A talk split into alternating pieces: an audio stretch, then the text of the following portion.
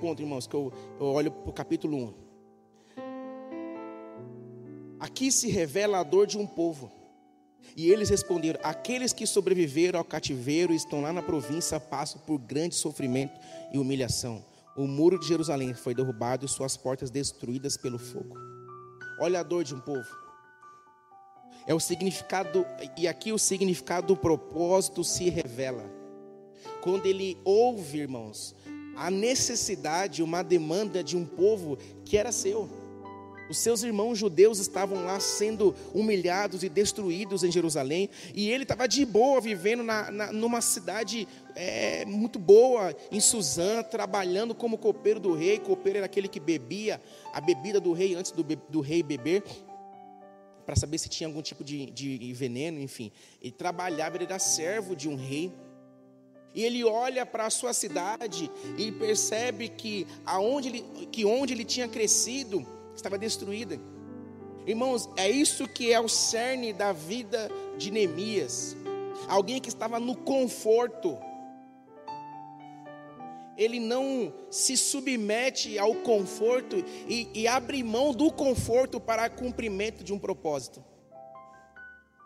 É isso que eu quero chamar a sua atenção e a minha atenção nessa manhã. Irmãos, muitos de nós estamos vivendo num conforto e quando sabemos de uma demanda, uma necessidade, a gente simplesmente hum, fica de mãos atadas, sabendo que poderemos fazer algo.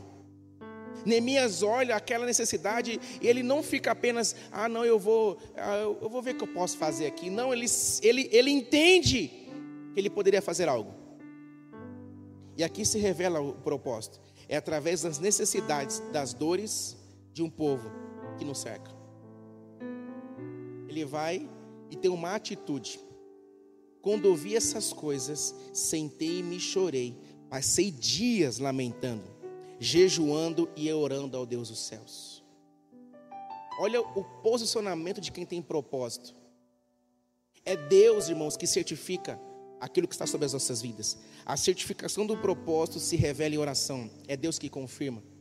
Ele podia muito bem ter, ter, ter, ter ficado sabendo daquela, daquela situação e dito assim: beleza, está de boa. Estou tranquilo, irmãos.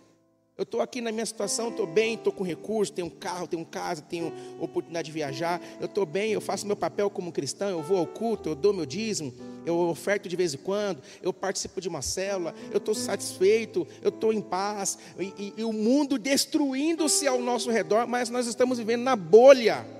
Irmãos, o Evangelho não é uma bolha onde eu estou coberto e protegidinho porque eu quero seguir a Jesus, porque eu quero ir para o céu, simplesmente. Não, irmãos, o Evangelho me, me capacita a olhar para fora, por isso que o termo igreja, eclésia, é os chamados para fora. Eu não posso simplesmente olhar uma demanda e ficar olhando por cima como se eu fosse superior, porque uma vez que eu sou salvo em Cristo Jesus, eu já estou longe deste mundo. Não, irmão, nós estamos neste mundo, e enquanto estivermos aqui, nós somos luz deste mundo e sal desta terra.